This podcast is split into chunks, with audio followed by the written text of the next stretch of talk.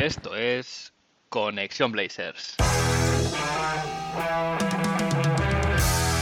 Roy, open three, got it! One point game!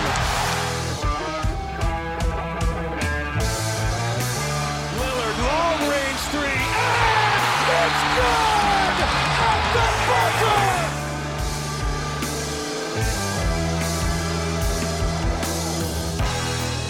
Bienvenidos al episodio 69 de Conexión Blazers. Soy Héctor Álvarez y para empezar la semana bien, toca mirar Oregón para traerte una dosis de todo lo que necesitas saber del equipo hoy en un poquito más de una hora. Aún así será un rato que se te hará corto. Último episodio antes de que empiece la temporada regular. Qué larga se ha hecho la espera, pero empieza ya lo bueno, empieza ya la NBA. En el episodio de hoy haré unas reflexiones un poco sosegadas acerca de lo que ha sucedido en la pretemporada, porque las sensaciones no han sido buenas y para muchos aficionados han aparecido, vamos a decir, fantasmas del pasado. Y me acompañará también Jordi Martínez del Balón No Miente para hablar sobre el equipo, expectativas, dónde puede llegar y en general todo lo relacionado con nuestros Portland Trail Blazers. Pero antes, como es costumbre, vamos a ver qué ha pasado en Rip City esta semana.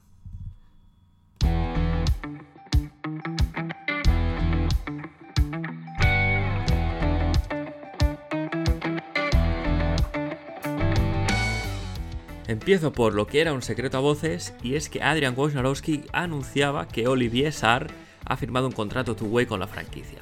Por lo visto en la pretemporada y por las necesidades del equipo, era un movimiento tan obvio como necesario. Aún así, ¿qué sería más, más típico que esto en los Portland Trail Blazers? Pues que junto a este anuncio la franquicia también informaba que el SAR se ha lesionado, siendo diagnosticado con un esguince en la muñeca derecha que parece ser fue causada en el último partido de pretemporada contra los Golden State Warriors. Se le reevaluará en una semana para establecer los plazos de recuperación.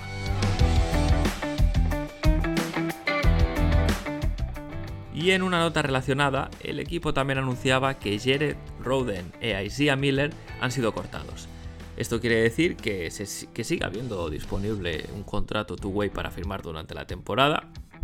Habrá que estar atentos porque ahora los equipos están cortando a muchos jugadores para quedarse con 15, que son los máximos que pueden tener en el roster, y tal vez alguno de estos pueda resultar interesante para la front office.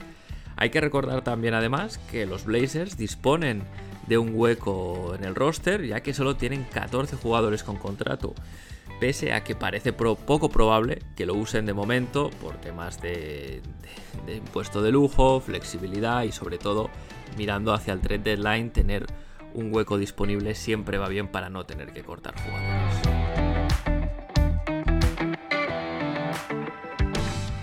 Y más anuncios de la franquicia.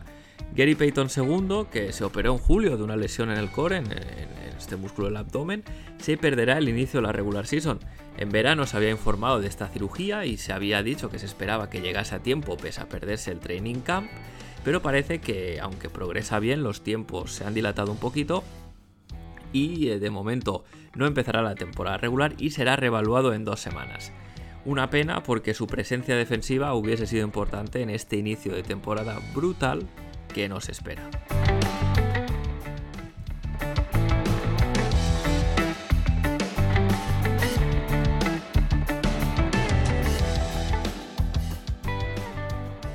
Y antes de pasar a la charla con Jordi, quiero, como os comentaba en la introducción, hacer una reflexión acerca de la preseason.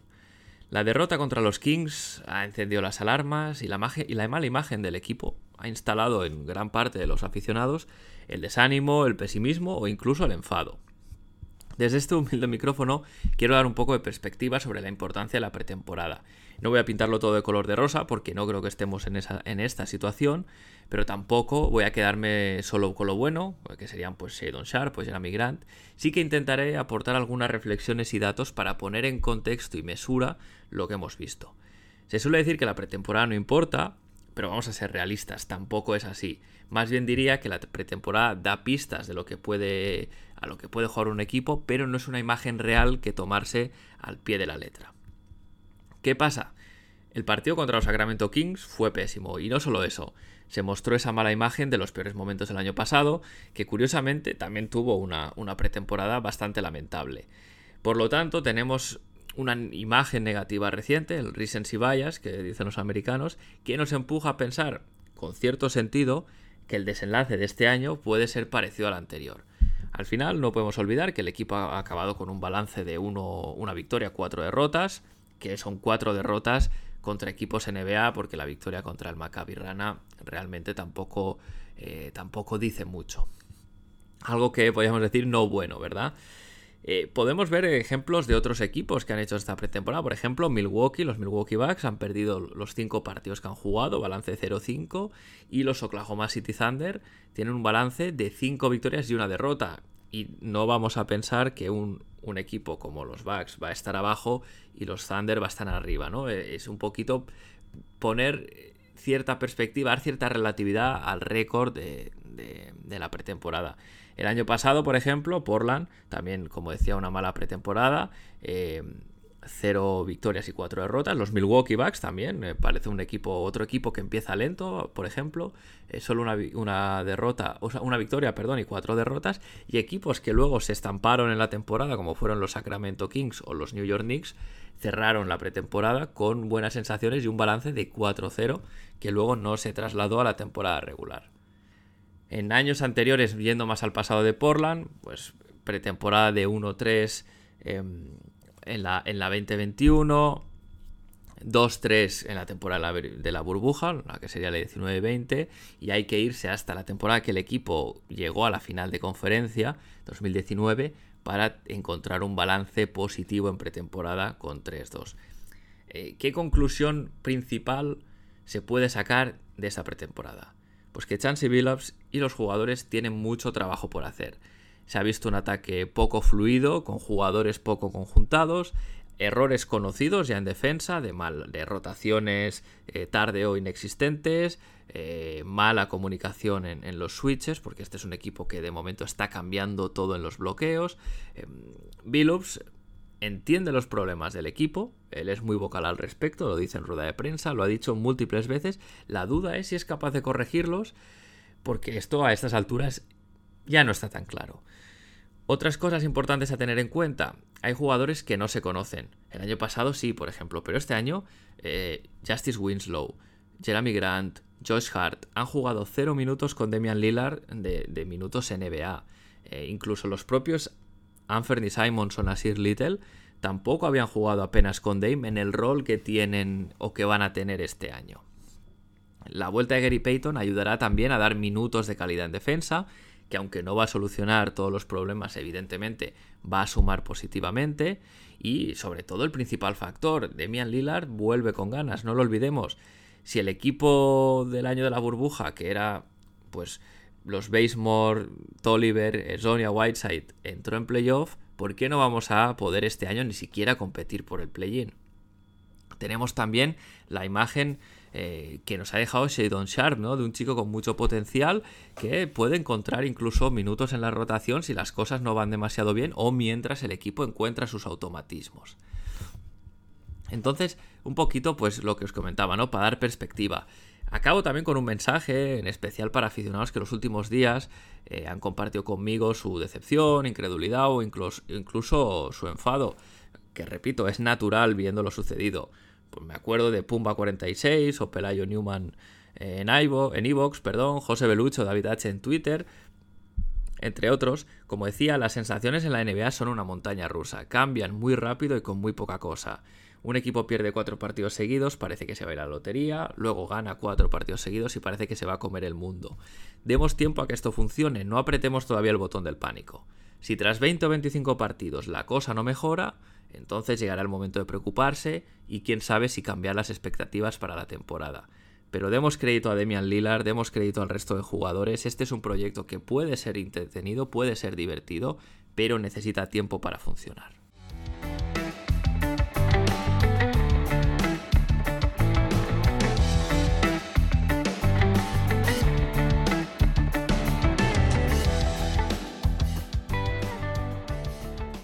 Pues hoy me acompaña Jordi, que ya estuvo aquí en su momento, uno de los cracks del balón no miente, para ver hacer la previa final del equipo antes de que empiece ya la temporada, una vez finalizada esta preseason que ha dejado unas sensaciones un poquito, poquito extrañas, vamos a decir.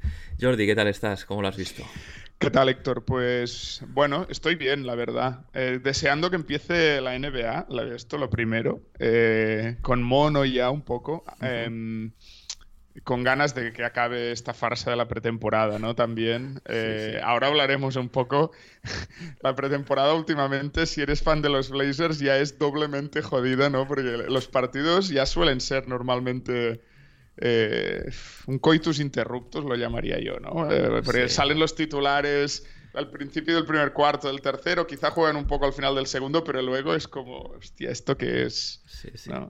Y bueno, en el caso pues de, los Blazers, de nuestros Blazers, pues, ¿qué vamos a decir, no? en las dos últimas pretemporadas, con, con Billups de entrenador, leí que, que, no hemos ganado... Bueno, solo hemos ganado un partido que es contra el Maccabi Ranana, ¿no? Que bueno, eso lo, pondría al mismo nivel que la FanFest, ¿no? Esta que se organiza entre, entre dos equipos del mismo, que alguien tiene que ganar, ¿no?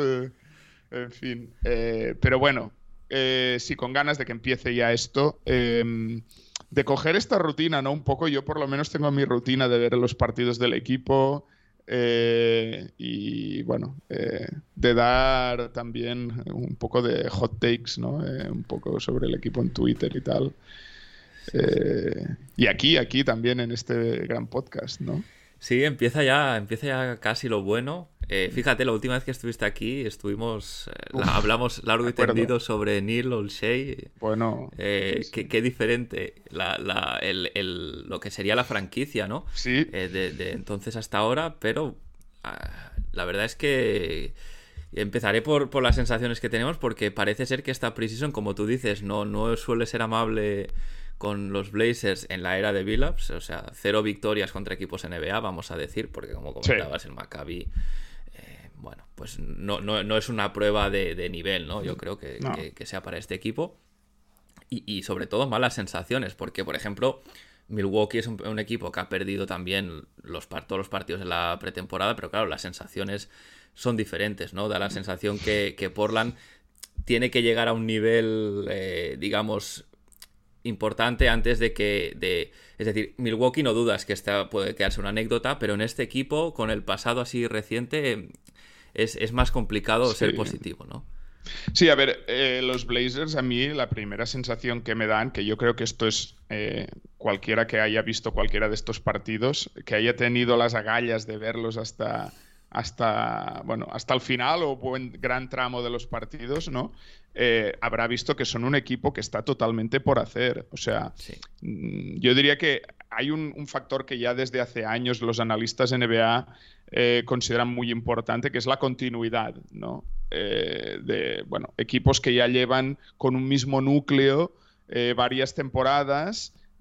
O por lo menos una temporada rodados, pues los jugadores más importantes, el entrenador, un cierto sistema, y eso en un equipo de baloncesto de un nivel tan elevado, de una competición de nivel tan elevado como la NBA, es algo fundamental. Más porque además la temporada regular de la NBA, muchos de los partidos y de, las, de los patrones en los partidos de una temporada de 82 partidos se repiten. Entonces, todos los equipos buenos tienen que encontrar la forma de ser buenos sin tener que hacer milagros ¿no? Eh, eh, en cada partido que también un poco Dame a veces nos ha acostumbrado a hacer milagros, ¿no?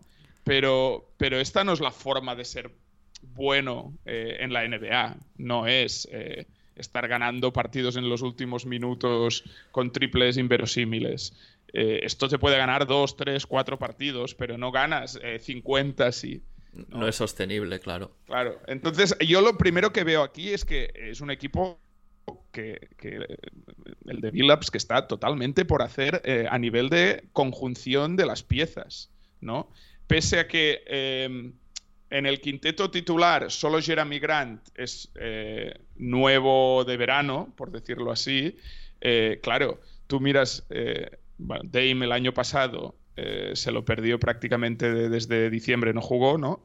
Em, luego está Simons y Nurkic eh, al que, a los que sentaron desde febrero ya no volvieron a jugar.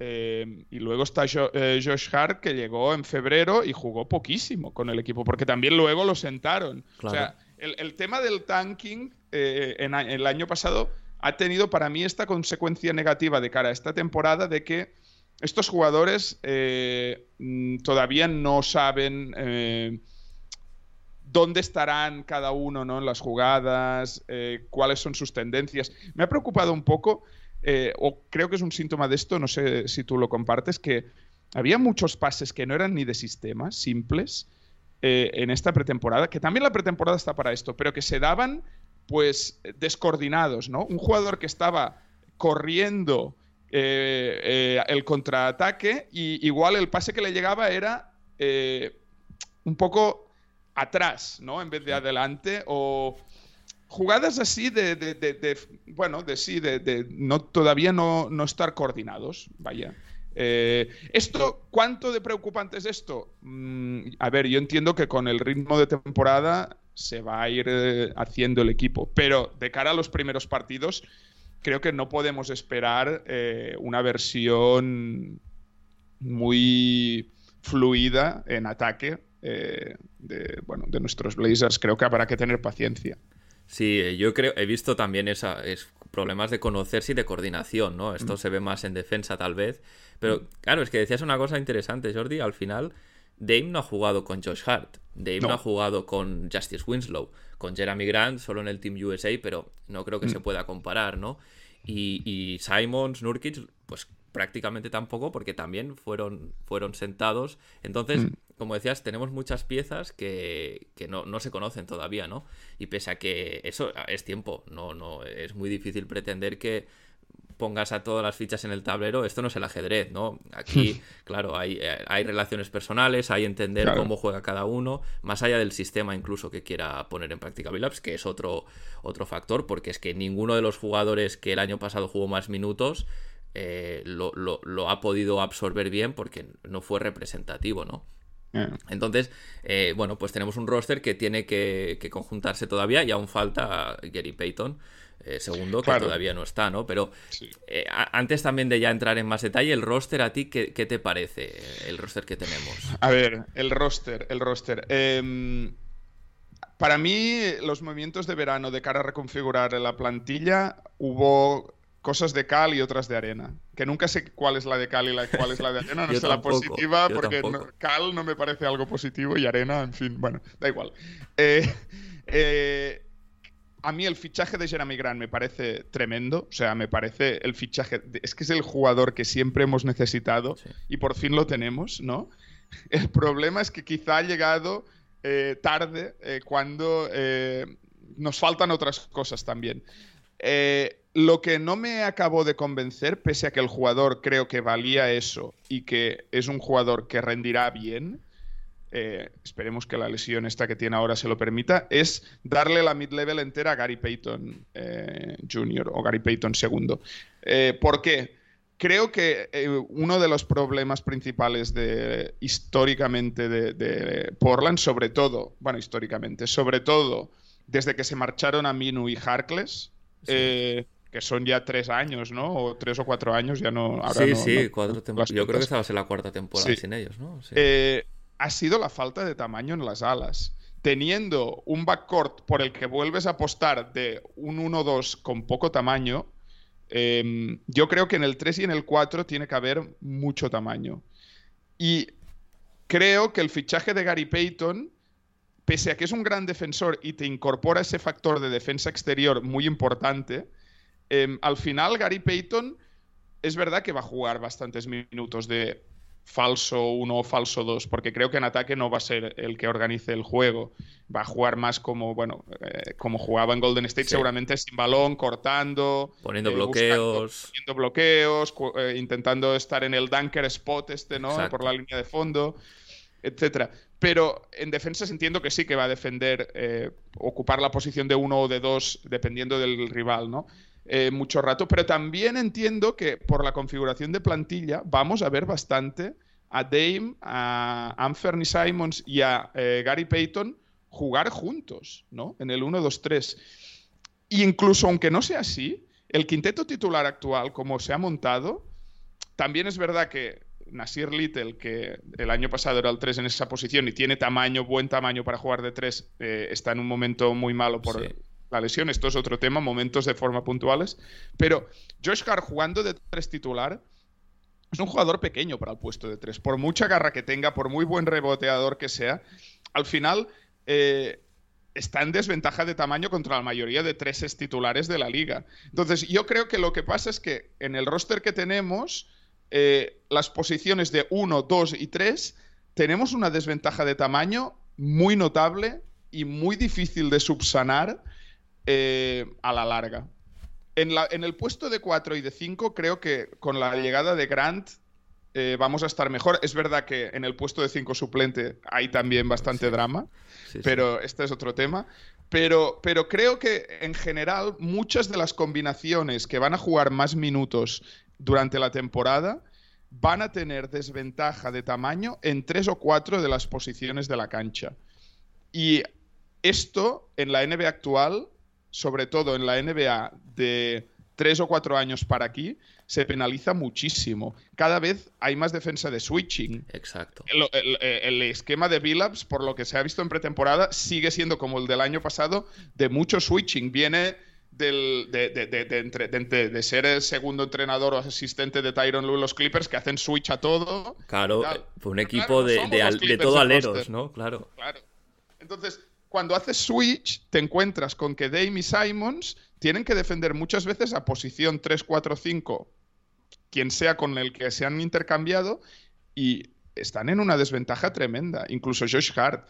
Em, eso es un problema, eso es un problema y defensivamente yo creo que a este equipo le va a costar mucho salir del bottom 10, del top 10 por abajo eh, de, la liga. Yo, yo no soy nada optimista en el rendimiento defensivo que podamos tener con este equipo. Eh, aunque se trabaje colectivamente y se logren, llegue Gary, Gary, Payton, que todavía no ha jugado ni un solo minuto de pretemporada y tal, creo que va a costar mucho por esta desventaja de tamaño ser competitivos en defensa. Entonces esto va a poner mucha presión al ataque eh, y al final, bueno, si Dame y Simons están a su nivel ofensivo, vamos a tener un gran ataque, eso está claro. Pero esta fórmula ya la conocemos, ¿no? Y yo creo que no da eh, esta plantilla al final, que luego podemos hablar del entrenador, ¿eh? porque bueno, sí, también merece, merece sus minutos, sí. Sí, pero, pero esta plantilla yo creo que con un entrenador top tampoco daría para más allá de play-in o puesto bajo de playoff, tal como está el oeste. Sí. Esta es mi opinión, no sé cómo lo ves tú, pero... Sí, yo fíjate que antes de la que se abriese la agencia libre, decía que para mí el, factor que iba a determinar si iba a ser una buena agencia libre o no, iba a ser quién fuese el titular en el 3 esta temporada. Claro, en principio parecía que iba a ser Nasir Little. Yo dije, Nasir Little sería una mala noticia que fuese titular, no por nada, simplemente mm. porque si un equipo quiere competir, creo que aún le falta un poco a Nasir, que dio cosas, yo creo que sí, el año pasado buenas. Pero, pero bueno, ahora pues la lesión y todo está un poco fuera de, forma o de, o de, de, rodaje, ¿no? Más bien diría. Mm. Y ese era un poco mi, mi como digamos, el, la referencia que yo ponía, ¿no? Sí que es verdad que el equipo ha cubierto las carencias defensivas con Grant, que me parece un muy buen defensor de ayuda, con Gary Payton, que es un perro de presa al que lleve el balón. Pero lo que decías, ¿no? Eh, me falta este 3, que podía haber sido Jan Unobi o un perfil similar, que, que, ayudaría mucho, porque, claro, eh, puedes tener a un backcourt como Damie Simons y luego al menos el resto de jugadores, como tú dices, no tienen la desventaja de tamaño y son unos, unos perros en defensa, ¿no? Mm. En este caso tenemos eh, perros, pero no tenemos el tamaño, entonces, bueno, habrá, habrá mm. que ver, pero sí que es verdad que además este sistema de switch, eh, todo no, no, favorece. A mí no me gusta nada, además, porque no, no, no, es un switch automático, no es siquiera intentar, intentar evitarlo. Pasar el bloqueo. No, no, no, es automático y, y, yo creo que esto, bueno, eh, una defensa tan agresiva como esta, con personal que a lo mejor no es el más indicado, no me extrañaría que tuviese que levantar un poco el pie del acelerador Billups y, buscar, ya no te digo un drop como el de Stotts, que era, pero algo, algo entre medio, porque claro, pero, este sistema tan pero es que hay muchos, muchos sistemas intermedios de defensa donde el pivot sale, el hedge, no, incluso el blitz. Eh, hay muchas formas de, de, defender. Eh, de otra forma que no sea switch a todo, ¿no? O que no sea drop, que ya es una defensa que evidentemente está desfasadísima, ¿no? Pero... Sí. A ver, si tuviésemos la plantilla de los Clippers, joder, todo switch y ya está. O la de los Celtics. Es que, claro, estos equipos eh, pueden hacer switch a todo, claro que sí, eh, pero. Pero es que al final eh, es eso, el personal te, marca mucho el estilo que puedes usar. Y bueno, pues ahora nos vemos con un quinteto que ya se ha establecido. Parece que Josh Hart mm. ha ganado este puesto de titular en el 3, que estaba en competencia con Nasir y Winslow. Nas, como hemos dicho, mal en estos momentos. Y Winslow, pues a ver, sí que es verdad que es peor jugador que Hart, pero no sé qué te parece a ti. A mí no me acaba de convencer porque creo que no se aprovecha lo mejor de Hart, ¿no? Estoy de este acuerdo. Estoy de acuerdo. Estamos, estamos de acuerdo, sí, sí. Creo que Hart eh, siempre, además, creo en la mayoría de sus equipos no ha sido titular, ha tenido este rol de, energizer, ¿no? de traer la energía desde la segunda unidad. Eh, esta, jugada que hace también, ¿no? De coger el rebote defensivo, que es gran reboteador, salir por el carril central con el balón, ¿no? Em, eh, esto en la segunda unidad creo que es mucho más eh, eficaz que en la primera unidad. Em, y, creo que perdemos eso. Y también perdemos a Hart en el puesto de dos, que creo que es un puesto donde él, en cambio, consigue muchas ventajas. Porque Hart es un jugador que esa intensidad la traduce muchas veces o la, consigue aprovechar más cuando tiene ventaja física sobre su par. Em, entonces en el 3 no la tiene. En el 3 tampoco puede rebotear tan bien, creo, eh, como lo puede hacer desde el 2. O esa sensación me da.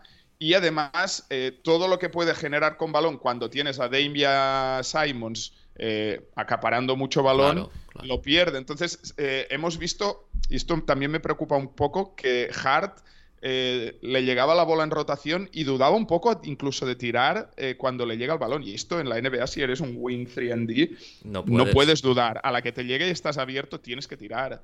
Tienes que tirar. Em, creo que para ese rol Little sería mejor. Evidentemente su estado de forma seguramente no merece ahora mismo ese puesto de tres. Eh, Winslow, me parece que de tres le falta el tiro, seguramente, aunque tiene el tamaño. Eh, pero quizá hubiese sido mejor opción empezar con Winslow, ni que sea por razones defensivas. Exacto. A corto plazo. Él te permite eh, bastante mejor el tema del switch también. Sí, sí, exacto. es verdad que en ataque lo pagarías pero bueno, eh, mm, es que al final la manta es la que es, ¿no? Te tapas una cosa, te tapas la otra. Sí. Eh, sí, yo, yo, yo estoy bastante preocupado con principio de temporada, con un calendario bastante duro y eh, me veo en muchos partidos que el equipo con este quinteto titular, con el quinteto titular, en defensa vamos a tener auténticos... bueno, parciales en contra tremendos. O sea, el defensive rating de esta unidad titular me da miedo eh, el que puede ser eh, en estos primeros 10 partidos.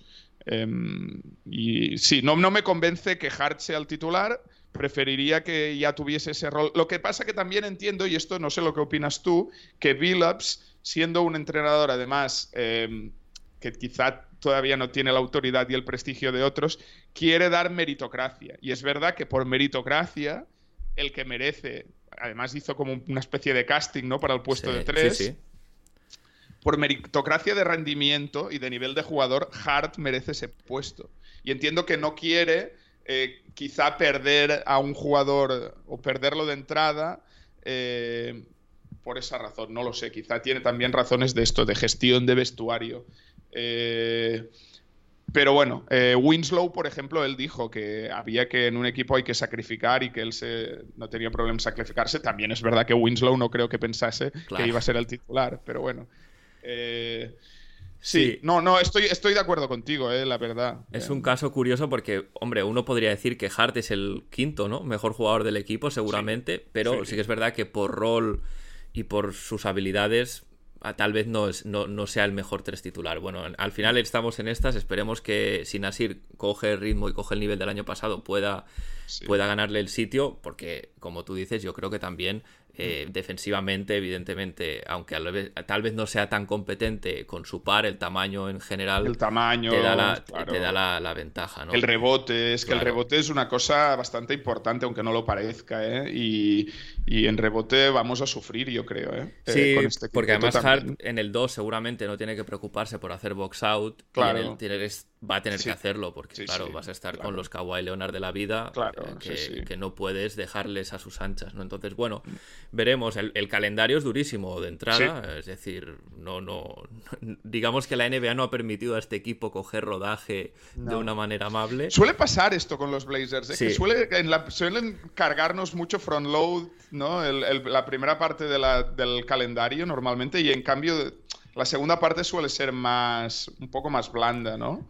Por esto, al menos es mi memoria, ¿no? De, de años, pues de los últimos 10 años, 6 o 7 habrán sido así, ¿no? Igual. Sí, esto explicaría estas eh, remontadas finales que ha hecho el equipo en muchas temporadas que parecía que cogían ritmo y sí que es verdad que metían un último arreón de, no sé, pues a lo mejor de los últimos 10 ganaban 8 y cosas así, ¿no? Sí, eh, a ver, al final eh, se juega contra Phoenix tres veces, contra Denver, contra los, bueno, los Lakers no, no es un equipo los duro. Lakers, los Lakers igual es lo fácil, ¿eh? Sí, exacto, pero, pero en cualquier caso tampoco es, no, sé, pues... Eh, es que en el oeste, salvo los cuatro esos de abajo, poco... Pero ves, de esos creo que no nos toca ninguno, ¿eh? Tenemos eh, Houston, Houston, en, entre los diez primeros, pero bueno, es el único. ¿eh? El resto son todos equipos eh, que, bueno, son equipos fuertes, más fuertes que los Blazers, yo diría. Y en el caso de los Lakers, si bien es verdad que no lo son, creo que en una noche aleatoria te la pueden liar, ¿no? Simplemente por el, talento que tienen. Pero bueno, en cualquier caso, si contamos a los Lakers como asequible, tienes ocho partidos que son también, además, es en el este contra Miami, es decir, los que también viajan en el este no, no, son, no son fáciles. Mm. Pero bueno, eh, Decías antes que, uno de los temas que preocupa también es en la profundidad en la pintura. Eh, y es que estamos a una lesión de Granton Urkic de realmente quedarnos un solar. Exacto, un solar. Un solar. Un solar. Esto es así. Y, a mí me preocupa no solo la lesión, es que Nurkic es un jugador con muchos problemas de faltas históricamente. Eh, no creo que Nurkic eh, eh, aguante toda la temporada la mayoría de partidos sin problemas de faltas. Y ahí, o sea, lo típico que, hace tres faltas en el primer cuarto. Esto, sí, es, muy Nurkic. es muy Nurkic y es uno de los problemas de este jugador, que la cabecita se le va a veces. Eh, que siempre me ha gustado a mí el jugador, pero que le cuesta estar centrado lo que es 48 minutos de un partido. Eh, entonces, que el 5 suplente eh, de inicio fuera Drew Eubanks, que darle un contrato garantizado en la NBA de hoy en día con, con, los cortes que hacen otros equipos. Es que yo veo que hay otros equipos que cortan a jugadores que digo, joder, este tío podría estar en la, en, la plantilla de los Blazers. Nosotros tenemos de cinco suplente a Drew Eubanks. O sea, me parece eh, bastante dramático. Eh, tan dramático es que seguramente no va a ser el 5 suplente.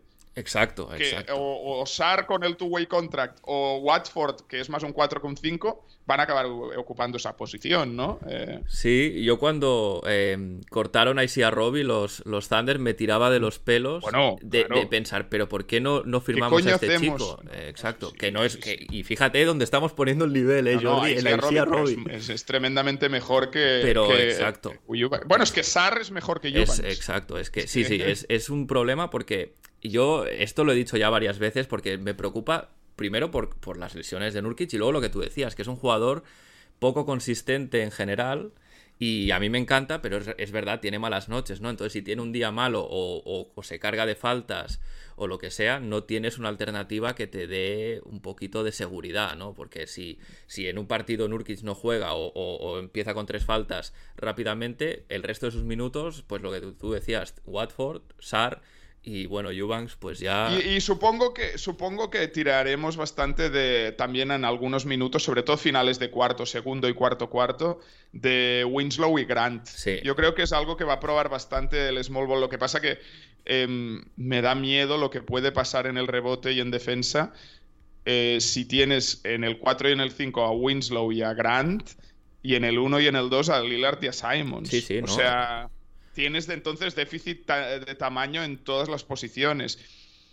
Y las, las, unidades que, de small ball que funcionan, funcionan con jugadores pequeños en el 4 y en el 5, pero tamaño en el 1, 2 y 3. Es que eso es lo que te iba a decir, es small ball, pero solo en la pintura. el resto, claro, claro. Sí, sí. Entonces, a mí esto es lo que me preocupa, sí, sí. Eh, bueno, es una de las preocupaciones el puesto de 5 suplente, claramente. Eh, no sé, a ver, no sé al final quién ganará ese puesto, porque tampoco no sé si ha habido declaraciones al respecto. Yo no he visto nada. Eh, pero entiendo que no va a ser Eubanks, viendo cómo acabó la pretemporada, que ya le habían adelantado tanto Sar como, como Watford. no sé, a mí Watford me gusta, ¿eh? A mí Watford me gusta. Eh, pero claro, de 5 igual eh, en muchos emparejamientos va a sufrir. Eh, sí, porque no tiene la envergadura, ¿no? Claro, es que debe ser un 2-0-2 o un 2-0-3 o algo así. Sí, a mí me gusta también porque es un chico que entiende el juego, me parece a mí, pero claro, como una cosa situacional no lo veo mal, como unas, un, digamos, una circunstancia que se puede repetir a lo largo de muchos minutos de la temporada es, donde me, ofrece más dudas. No por él, ¿eh? porque simplemente le pones en, un, en una misión un poquito, no suicida, pero tampoco sencilla para él. Em, sí que es verdad que yo comentaba que es curioso que es un equipo que dentro de todo tiene cierta versatilidad si juegas con las posiciones del 2 al 4, porque mm. también pues, Billups puede hacer una alineación, por ejemplo, que sea Demian Lillard, eh, Hart, Winslow, Grant y Nurkic y te queda un quinteto en defensa cuidado, claro. Esa está bien, esa está bien. Claro, eh, entiendo que habrá bastante, eh, ¿cómo se llama esto? O sea, minutos, eh, se, alternarán los minutos de, entre Lillard y Simons para que no descansen nunca a la vez y todo lo que descanse Dame esté Simons en el 1 y todo lo que descanse Simons esté Dame en cancha. Eh, esto te da margen para eh, en esos minutos tener más tamaño, está claro. Em, entiendo también que cuando vuelva Peyton estará allí, pero Peyton para jugar de dos me parece todavía, en defensa, me parece todavía que no sales perdiendo mucho en tamaño. Y, eh, bueno, es un jugador que en defensa y, en intensidad y en, en rebote también, en, contraataque, debe aportar mucho. Yo tengo ganas de verle cómo lo usa. Y también, o sea, tengo ganas de ver Billups de qué es capaz, ¿no? Porque eh, se supone que se le contrató porque tenía una preparación, ¿no? Después de ese año de asistente en los Clippers y de su bagaje em, como jugador y también en, la front office, creo que estuvo en la de Cleveland, si no recuerdo mal. Em, entonces, el año pasado, bueno, eh, lo que vimos eh, hasta diciembre no me gustó nada, pero entiendo que la plantilla era una era una cosa muy difícil de hacer funcionar. Luego se vieron esos cinco o seis partidos que, molaron, ¿no? Antes del parón del All-Star, eh, donde él dijo, no, es que yo esto es lo que tengo como visión, ¿no? Un equipo con tamaño, guerrero, ¿no? Con, con, grit, ¿no? Eh, Exacto. Pero la plantilla que se ha hecho, eh, no sé si va a tener tanto de eso, ¿no? o, o, quizás sí. Tengo ganas de verlo. Eh, no sé. Eh, las sensaciones no, no acaban de ser buenas, pero, pero bueno, em, tampoco, o sea, es que me está, estoy sintiéndome mal de, que está saliendo un, episodio muy negativo y también seguramente, bueno, puedes introducir tú los temas, pero habrá que tener ilusión por algo. Sí, sí, a ver, yo antes, antes de esta charla hago una pequeña reflexión sobre la, la pretemporada y y lo que tampoco hay que llevarse las manos a la cabeza, es decir, al final es lo que hemos dicho, muchas cosas que, que tienen que, engranaje que tiene que rodarse, que tiene que, que, pues bueno, acostumbrarse a trabajar eh, de la misma manera y eso no lleva tiempo, no es sencillo.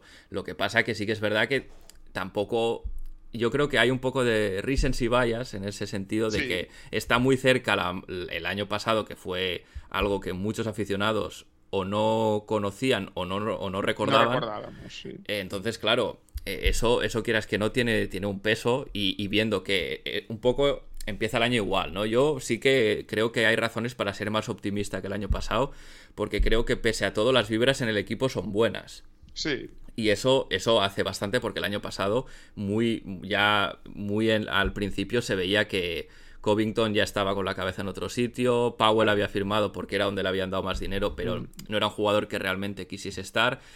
Eso creo que no, no pasa ahora. CJ sabía que iba a ser traspasado. Exacto, CJ sí. Eh, Entonces eh, Era, había un, un, ambiente raro que creo que en este año no está porque tienes a Jeremy Grant que ha querido venir aquí, eh, Gary Payton que bueno, pues se le ha dado un contrato que en principio le también tiene que estar motivado, Nurkic renovado, Simon renovado, es decir... Sí. Pero... Mira, yo te, yo te, digo tres cosas que me ilusionan. A ver si tú también te ilusionan, ¿vale? Venga, vamos. La primera, vuelve Dame. Sí. Yo tengo unas ganas bárbaras de ver a Dame. Pero a ver a Dame de verdad, no el del año pasado, que no era Dame. Solo te diré, Jordi, que este año yo en la fantasy que estoy, mi primer pick ha sido Demian Lillard. Es decir, he puesto, ¿cómo es aquí? Put your money where your mouth is. Claro, pues, claro, ah, claro. Eh, creo que, Ojo que yo tengo mi draft, lo tengo hoy, ¿eh? A las, a las 10. Eh, bueno, estamos grabando ahora, son las 8, pues dentro un par de horas tengo mi draft. A ver dónde me pues, toca, pero sí, sí, si puedo lo drafteo. No, yo, yo estoy muy convencido de que entre lo buen jugador que es y las ganas de reivindicarse, todo, todo va en digamos que está la alfombra puesta para que sea un año, no sé si el mejor de su carrera, pero casi. Es decir, mm. yo creo que vamos a ver un Dame como el año de la burbuja. Es, lo que yo espero. Yo, yo no sé lo que esperar, pero espero ver a Dame siendo él. O sea, porque yo de Dame ya no espero nada. O sea, yo espero que me haga disfrutar y, vibrar con sus triples y con su carácter y, con su sí, con su swag eh, un poco, ¿no? Eh, entonces yo tengo muchas ganas de esto, de tener momentos de aim durante la temporada regular, del típico partido que empieza a meter triples en el tercer cuarto o en el cuarto cuarto, ¿no? Y, es... ¡buah! Te, levanta de la silla, hostia. Eh, perdón, ¿eh? Pero... Sí, no, sí, sí. Que Dame eh, llevó a playoff con play-in de por medio, pero un equipo con Tolliver, con Esonia, es decir, un equipo un poco de, no, diré, no quiero decir de arrastrados, porque ya me gustaría a mí jugar como Mario Esonia, pero sí que es verdad que no de jugadores de nivel NBA. Entonces, eso, esa situación ahora no lo hay. El roster tiene mucha más calidad. Exacto. Sí, sí. Luego, segunda cosa que me ilusiona, tener a Jeremy Grant, un jugador que cumple el perfil que yo siempre he visionado para el 4 de un equipo de los Blazers con Dame. Un jugador perfecto para jugar eh, bloqueo y continuación tanto para adentro como para afuera. Eh, un jugador eh, que atlético, largo, que tapa huecos en defensa, que protege el aro si hace falta. Em, un jugador al final con la combinación de tamaño y velocidad, que es una cosa, tamaño, velocidad y meter de fuera. Es una cosa que las tres juntas nunca he tenido Dame como compañero en el 4. Bueno, he tenido a la Marcus, pero era otra NBA que se jugaba con que te iba a decir, desde el poste, era otra cosa. Te iba a preguntar, mejor alero, ¿no? Desde, desde los tiempos de la Marcus. Claro. Claramente. No, no, sí, sí. Bueno, sí, sí, exacto. Sí. Sí, sí. Y eso a mí me ilusiona también. O sea, el fichaje de Jeremy Grant a mí me, la puso morcillona, perdón, ¿eh? pero sí. Eh, o sea, esto es así. Y luego me ilusiona ver o ver, eh, ver, ver a Simons, ver a dónde puede llegar Simons. Simons es un jugador que a mí me, me dejaba bastante frío en sus dos primeros años de rotación. El, el, primer año de rookie no lo cuento porque no jugaba, pero en sus dos primeros años a mí me dejaba bastante frío.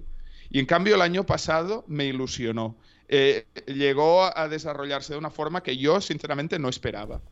Yo sinceramente no lo esperaba, ¿eh? Viéndole, habiéndole visto. Y mira que en el tercer año tuvo un gran porcentaje de tres, pero le veía muchas deficiencias en el bote y en la toma de decisiones. Y el año pasado, en esas dos eh, facetas, que para un jugador eh, ofensivo en la posición de 1-2 en la NBA son fundamentales, vi que mejoró creo que todavía puede mejorar, que tiene margen. Con el tiro que tiene y con el atleticismo que tiene, podría llegar a más. Y eso me ilusiona también, ver hasta dónde puede llegar. ¿Tú crees que Anthony Simons puede ser mejor que CJ McCollum? Esta es mi pregunta. Creo que puede ser mejor, creo que tiene potencial para ser mejor. Creo que a, día de hoy ni mucho menos no lo, es. pero creo que tiene... Eh, el atleticismo que no tenía CJ y el sobre todo creo que puede conjuntar mejor con Dame también, porque CJ le gustaba mucho buscarse su tiro en el mid-range, botar, bailar, mm, y eso Simons no lo necesita, ¿no? Eh. Creo que tiene ese potencial. Yo, Jordi, te tengo que decir, yo de Simons lo puse en la trade machine eh, muchas veces porque incluso en los primeros partidos de su explosión no me lo acababa de creer. Era lo que decía, hay, que aprovechar ahora que, se han abierto los ojos a mucha gente para, para encasquetárselo a alguien y traer un jugador de calidad. Y, no, no, eh, la verdad es que lo que hizo fue, algo hizo clic en, en, su juego y brutal. Me acuerdo de, de un partido contra los Pistons que Cunningham le hace presión toda la pista y parecía que no sabía ni votar que lo pasó muy mal y a las tres semanas, bueno, estaba metiendo 44 puntos en Memphis, me parece que fue, y no, Sí, sí, no, no, y, le, hacían defensas tipo Dame al final. Sí, sí, exacto. Le hacían defensas de, bueno, de, dos contra uno solo cruzar el medio campo, prácticamente. Sí, me acuerdo Phoenix tirándole a Michael Bridges con todo, que, claro, eso, ojo. Bueno, eh. Sí, Uno de los mejores defensores exteriores de la liga, si no el mejor. Bueno, no sé, está ahí, top 3, diremos. Sí, sí. Entonces, sí, eh, la verdad es que ilusiona porque yo sigo manteniendo un cierto escepticismo porque quiero ver a Simons sí, yo... a este nivel en un equipo que compite y con Dame, que creo que son las dos variables que, no hemos visto todavía, pero lo que sí que nos demostró el año pasado es, es un poco que puede hacerlo, ¿no? Ahora ya es cosa suya y de Billups para que puedan hacer que esto mm. pase. Porque si, si tienes un jugador que, al lado de Dame que juega como jugó Simons el año pasado, tienes como una versión de Dame cuando Dame está en el banquillo. Claro. Y, claro, defiende un, dúo así también, ¿no? En, mm. el. Eh, en el perímetro no, no, es fácil para los rivales. Pero... Eh, ¿Has visto los números de la extensión de Jordan Poole? Eh, sí. 130 kilos por cuatro años es 30 millones más en total de lo que cobrará Simons, es decir, que son 7 millones y pico por temporada más. ¿Tú con quién te quedarías? ¿Con Poole o con Simons a dinero de cada uno? Yo con Simons. Poole me parece que es un jugador que ha demostrado más que Simons. Al final mm. eh, ha, ganado, el anillo, pero me parece que tiene... No, no quiero decir que es peor jugador, pero creo que su techo es más bajo y además Simons me gusta más la vibra de jugador que tiene, ¿no? De más hormiguita que trabaja, que no sé, creo que entiende mejor su rol en el equipo de lo que lo hace Pool. Entonces... A mí me parece que el puñetazo a Pool le ha salido rentable. Sí, sí, sí, las cosas como son. Eh, algo, tal vez algún millón más rascase de ahí, pero sí, sí, me sorprendió un poco, ¿eh? No pensaba que iba a ser tan alto. al final estamos hablando de más que Simons, pero más que Tyler Hero incluso. Eh, claro, no, no, lo digo porque cuando salió la cifra de Simons hubo gente que criticó que era muy alta, ¿no? Eh, igual ahora con lo que se está dando a otros jugadores de su misma posición y edad, ¿no? Eh, ya no lo parece tanto, ¿no? Bueno, habrá que luego verle, ¿no? En cancha, pero... Yo creo que si mantiene una cierta progresión, la segunda mitad del contrato de Simon será barata. Será esos contratos que dices, ahora es barato. no lo veo en el caso de Nurkic, por ejemplo, pero, pero en el de Simon sí, sí que creo que podemos tener esa... esa... Si tenemos una conversación dentro de dos temporadas, podemos pensar, mira, ahora es un contrato de estos friendly, ¿no? Para el equipo. Sí, sí, sí. Sí, sí. Sí, sí, estoy de acuerdo, eh, estoy de acuerdo. Sí, pues un poco son estos tres factores. A ti, te, aparte de esto, ¿tienes ilusión por más cosas o pequeños... Eh? Sí, yo tengo ilusión porque Villap sea capaz de plasmar su visión en, en, la cancha, porque creo que es un entrenador que llegó, diagnosticó muy bien los problemas que tenía el equipo, creo que la manera que él le explica que quiere hacer jugar es una manera que te puede llevar lejos pero no acabo, o sea, hay como una desconexión entre eso y luego lo que se, lo que se ve en pista. Y eso es lo, que creo que, que, si es capaz de, de, trabajarlo y de, y de, plasmarlo, puede ser un equipo muy divertido, ¿no? Si mm. un equipo como el que, con el roster que hay, que defienda como quiere Billups de una manera eficiente, mínimamente eficiente. Intensa, ¿no? Exacto. Puede ser un, un, quebradero de cabeza para cualquier equipo bueno en una serie de siete partidos. Y eso es lo que yo quiero ver. Y, eso es, un punto, no sé si de ilusión, pero sí que creo que si es capaz de, construir lo que quiere, este equipo nos vamos a divertir mucho viéndolo. Sí, bueno, esperemos que sí. Yo, no, quizá con Billups soy un poco más escéptico todavía, pero bueno, eh, ya lo digo, con Simons el año pasado lo era y ahora me tiene ilusionado, ¿no? Entonces, bueno, hay que, hay que hay que darle tiempo, ¿no? Y, por lo menos esta temporada ver qué tal. Em, sí, eh, no sé. Yo también pequeñas cosas que me gustaría ver, ¿no? Eh, a ver si Sharp eh, va, va, ganando confianza, ¿no? Y en algún momento de la temporada puede entrar en la rotación y ser útil, porque al final el talento que tiene y el físico que tiene, eh, cuando dé forma ¿no? a todo eso, eh, se haga como profesional de verdad, ¿no? Ahora es profesional, pero tiene que aprender a serlo, ¿no? Y por profesional no digo de hábitos, que también digo de, tendencias en la cancha. Al final es un jugador que tiene que aprender a, dónde colocarse, ¿no? Eh, mm, cuáles son las acciones que un jugador NBA 2-3 no puede sacarle partido, a su físico, todo este tipo de cosas, pues también me, genera una cierta, una cierta ilusión, ¿no? En la pretemporada ha jugado muy, muy bien en el sentido de que se le ve este flow, ¿no? Que, mm. hace las cosas fáciles, como tú dices, pues todos los rookies eh, a veces los ves y están perdidos en, mm. pista, no sabe muy bien dónde ponerse, sobre todo en defensa o cuándo eh. Pero, pero tiene, tiene las hechuras de, de, jugador, no sé si superestrella, pero de muy buen jugador. Y además, físicamente, si, si, si este... Ah, es un portento. Claro, es que imagínate que lo tuviésemos en el 2 con tres años de experiencia en la liga, ¿no? Pues estaríamos hablando de algo tremendo, exacto. Sí, sí, sí, sí, un, backcourt Simon Sharp, ¿no? A largo plazo. Eh, podría estar bien, ¿no? Si se desarrollan eh, como deben. Sí, sí, sí. Sí, bueno, eh, veremos. O sea, al final eh, es lo que te decía al principio. Eh, vuelve la NBA, ¿no? Y, es el momento de ilusionarse. Luego ya, ya, llegarán las hostias, ¿no? Ya, ya llegarán, ¿no? Sí. por lo menos tener esta imagen, ¿no? ¿no? ¿no? de la primera parte de la conversación que hemos tenido de muy... quizá demasiado realista. Sí, tal vez es, es eso, ¿no? Pero y también es una manera, yo creo que, hay que hacer un ejercicio de paciencia con este equipo este año, porque es lo que decíamos.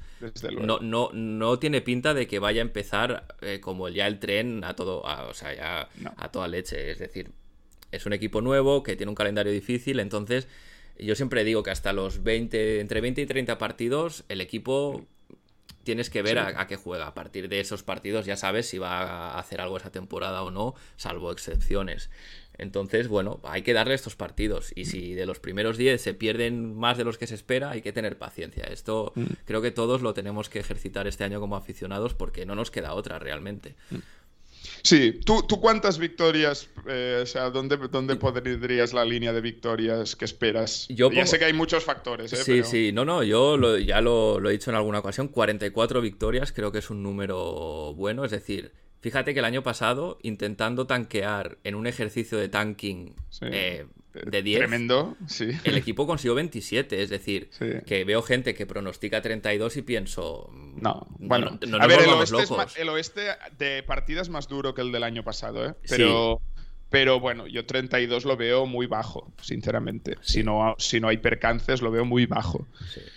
44 lo veo, quizá yo no soy tan optimista, ¿eh? yo lo veo, 44 lo veo bastante alto. Yo, yo, yo veo 40 quizá, yo veo 40 o por ahí. Y nos veo en el play-in, pero sin ventaja de campo en el play-in. Sí, yo creo que, que, yo también nos veo en el play-in. El tema es que, es que yo miro el oeste y pienso, es que es posible que entre el quinto y el noveno haya tres partidos. Uno, dos, tres, sí, sí, sí, Es que claro. luego. Y, el, no, no, o entre el primero y el segundo y el, y el décimo haya cinco o seis partidos. Exacto, ¿eh? es que hay, hay muchísimos equipos muy buenos y una brecha muy grande con los que no quieren competir. Entonces, mm. eh, tienes, tienes ahí. Yo, yo sí, como tú, ¿eh? pienso que es un equipo de play-in. Creo que si todo sale bien y algún equipo falla, podemos entrar a playoff directamente como sextos no, yo creo que estaremos entre el séptimo y el, y el décimo, pero, pero bueno, al final eh, el calendario, pues eh, al final es lo que decía, ¿no? En, un, en una conferencia que puede estar tan apretada, todas las victorias importan y el hecho de que tengamos un calendario complicado al principio no lo pondrá fácil, pero vaya, eh, creo que Demian Lillard, él solo casi te llega al 50%, casi. Entonces, con las piezas que hemos añadido, yo creo que 44 puede ser una, cifra que, que, sea asumible. Otra cosa es luego lo que decimos, ¿no? El, oeste es más salvaje que nunca este año. Sí.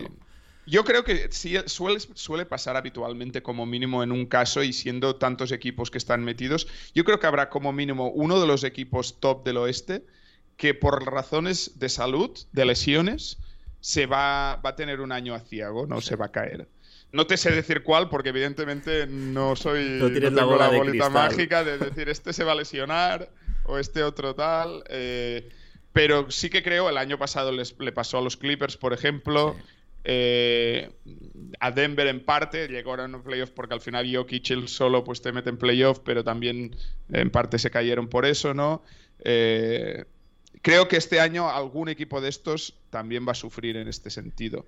Sí. Y solo eh, desear que no seamos nosotros, ¿no? No, Eh, esperemos pero- que no. Eh, También hay, yo, por ejemplo, soy muy escéptico con Phoenix. No me extrañaría que, que- ah, es un equipo al que veo en descomposición Bueno, la- las vibras son eh, malísimas. malísimas. Y, Sí. y entonces. vibras importa, ¿eh? Exacto. Yo, de hecho, te iba a preguntar qué rivales crees directos que podemos tener por la lucha del play-in. Yo te adelanto ya que para mí Phoenix es uno que puede caer hasta ahí por eso, ¿no? Porque es un equipo que le veo que, que juegan de memoria, pero que se puede ir degradando la situación a medida que pasen los partidos peligrosamente.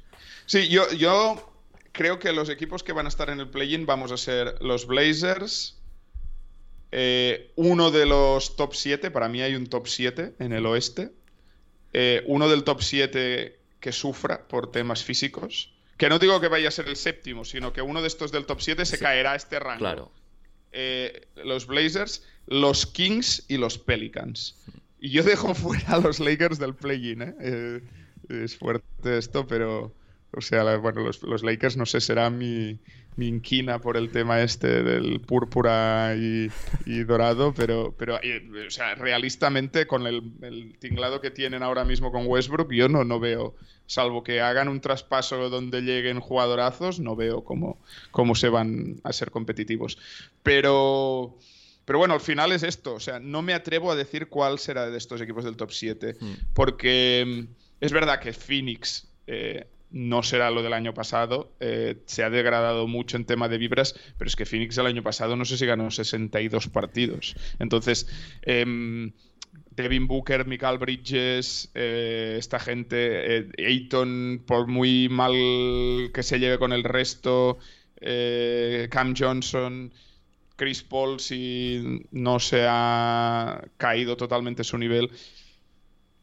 Es que solo para mí Booker y Bridges te dan, te dan Sí, uno en ataque sí, y otro en defensa, eh, un nivel de en temporada regular ganar bastantes partidos. Pero bueno, no lo sé, puede ser ¿eh? que, que- que- que se deteriore tanto el tema de, de las vibras y tal que, que se caigan totalmente. O sea, cosas más raras se han visto. Sí, ah, Cosas más raras se han visto. es muy verdad. difícil de pronosticar este año. Es También hay un tema de que creo que va a ser un mercado de traspasos muy movido. Eh, esto también se suele decir muchos años. Y yo creo que este año, eh, precisamente eh, el hecho de que esté bastante abierto el tema del anillo y que haya Wembanyama en el, en el, en el culo, digamos, de la liga, hará que haya muchos equipos que deseen traspasar vendiendo y otros muchos que deseen comprar. Y entonces creo que va a haber un mercado bastante líquido, bastante movido. Entonces, esto también, lo que hablemos ahora, puede ser papel mojado si hay según qué traspasos en, en enero o en febrero, ¿no? Eh, por eso también se hace un poco difícil decir quién será ¿no? nuestro rival del Sí. play-in. Pero sí que veo, los Pelicans es verdad que, que- que molan, ¿no? Molan bastante Equipo League Pass, sí. equipo League Pass totalmente y Zion a mí me encanta eh, y tengo ganas de verle, pero quizás sean uno de nuestros principales rivales. Eh, sí. Eh, y luego los Kings, a mí Kings, sí. los Kings me gustan. ¿eh?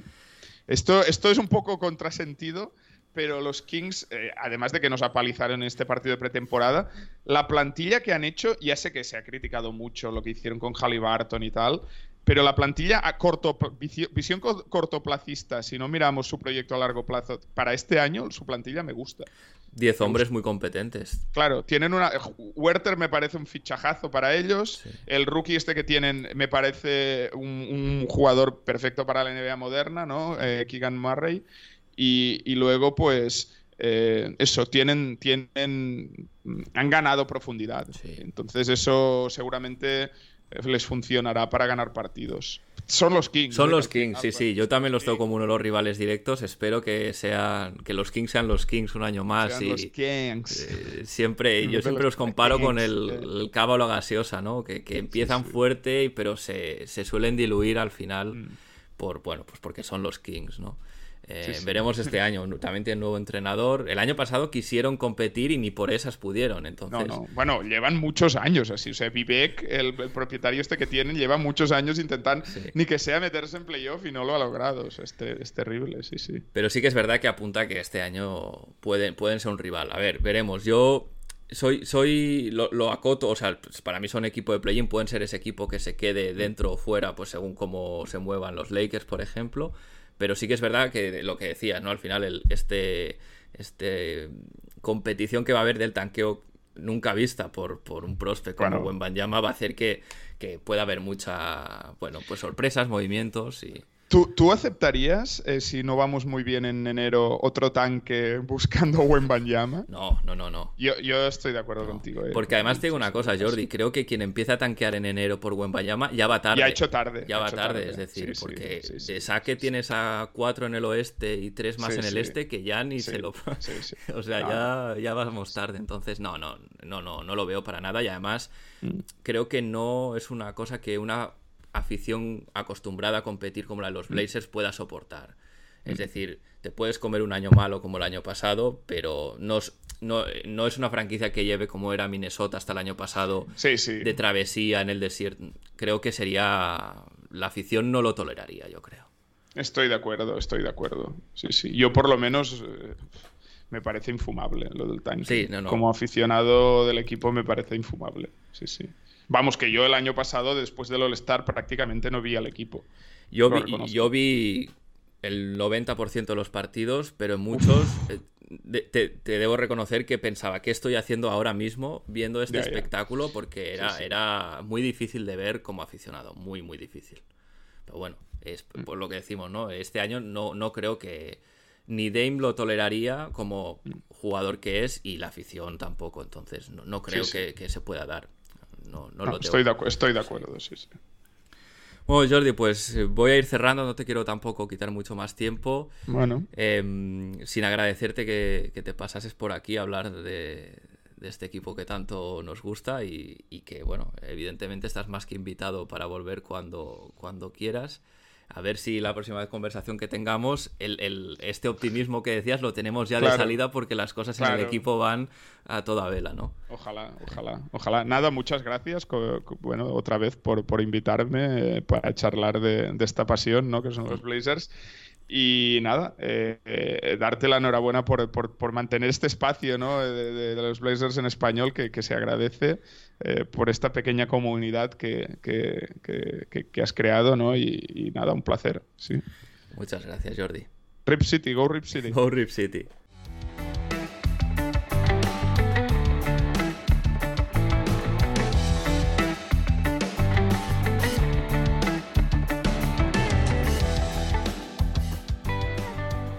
Antes de cerrar el episodio, vamos a ver qué espera el equipo en esta semana inaugural de la NBA. El miércoles, partido en Sacramento, eh, debut eh, de la temporada para los Portland Trail Blazers y debut ante un equipo con expectativas de competir este año y que ha dejado buenas sensaciones en la pretemporada. Tienen un nuevo entrenador con Mike Brown, una pareja de cracks con de Aaron Fox y Domantas Sabonis, que además están bien acompañados por jugadores de rol como Harrison Barnes o Davion Mitchell. Ojo que este segundo año puede ser muy bueno para él y que además en la agencia libre ha conseguido nombres interesantes como Keegan Murray, eh, en este caso en el draft, algunos lo dan como favorito al Rookie of the Year, Kevin Werther o Malink Monk. Tiene pinta de que es un equipo que puede empezar bien el año, pero faltará por ver si tiene este efecto gaseosa ¿no? que comentaba, como otras temporadas y acaban hundidos en los standings. Es sin duda, eso sí, un rival directo en la lucha por el play-in, con lo cual la victoria ante ellos sería doblemente importante. Por parte de nuestros Blazers, ¿qué hay que tener en cuenta? Yusuf Nurkic está ante su rival favorito. Se suele salir en partidos contra los Kings. Ha hecho tal vez el que sea el mejor partido de su carrera contra Sacramento. Así que esperemos que pueda mantener esta racha contra los de Púrpura. Después, el viernes 21, Partido en Phoenix, un equipo difícil de pronosticar, viendo el hundimiento del año pasado y la situación que tienen abierta, pues entre otros con DeAndre Ayton y Jay Crowder. Aún así, es un equipo que juega de memoria. El año pasado fue una pisonadora y siguen teniendo un equipo que puede rendir muy bien en temporada regular. Nombres como Chris Paul, Devin Booker o Michael Bridges, además con ganas de reivindicarse tras el fracaso del año pasado. A tener en cuenta por parte de los nuestros, bueno, es el primer partido en casa, por lo que el ambiente debería ayudar al equipo. Phoenix además va a corto efectivos en el 4 con teniendo a Crowder apartado, por lo que Jeremy Grant podría tener una buena noche sin un defensor de élite encima de él.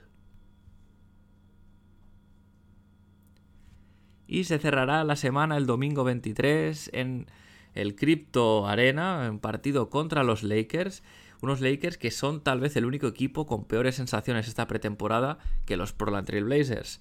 Pese a que han mejorado ligeramente el roster con Patrick Beverly y bajando también la media de edad, siguen teniendo el mismo problema del año pasado, que no deja de ser otro que el encaje, rol y el efecto que tiene Russell Westbrook en el equipo. Pese a ello, la calidad individual de LeBron James o Anthony Davis les vale para ganar una noche cualquiera, eso es así, y además estamos hablando de otro rival directo a priori por el play-in, por lo que la victoria, igual que en el caso de Sacramento, es doblemente importante. A tener en cuenta por parte de Portland es que tras muchos años sufriendo rotos por parte de Anthony Davis, por fin los Blazers tienen un jugador, un perfil de jugador que le puede defender como es Jeremy Grant. También hay que, hay que ver qué rol va a tener Justice Winslow en este partido porque puede ser un buen emparejamiento con LeBron James. Partido idóneo para Demian Lillard además, que suele jugar bien contra Patrick Beverly y los Lakers. Y con esto cierro el episodio por hoy. Si tienes algo que decir sobre el podcast, alguna propuesta, algún comentario, algún tema que queréis que trate, no dudéis en contactar. Eh, recordad que lo podéis hacer a través de los comentarios en iVoox, podéis enviar vuestras aportaciones, vuestras preguntas a la dirección de correo del podcast connectionblazers.gmail.com lo podéis hacer también a través del Discord de la comunidad de Back to Back y vía Twitter en la cuenta arroba. Si habéis llegado hasta aquí, gracias por estar ahí una semana más. Si os gusta el podcast, recomendadlo a vuestros amigos, a vuestras amigas. Yo sin más me despido. Seguimos conectados. Hasta la semana que viene.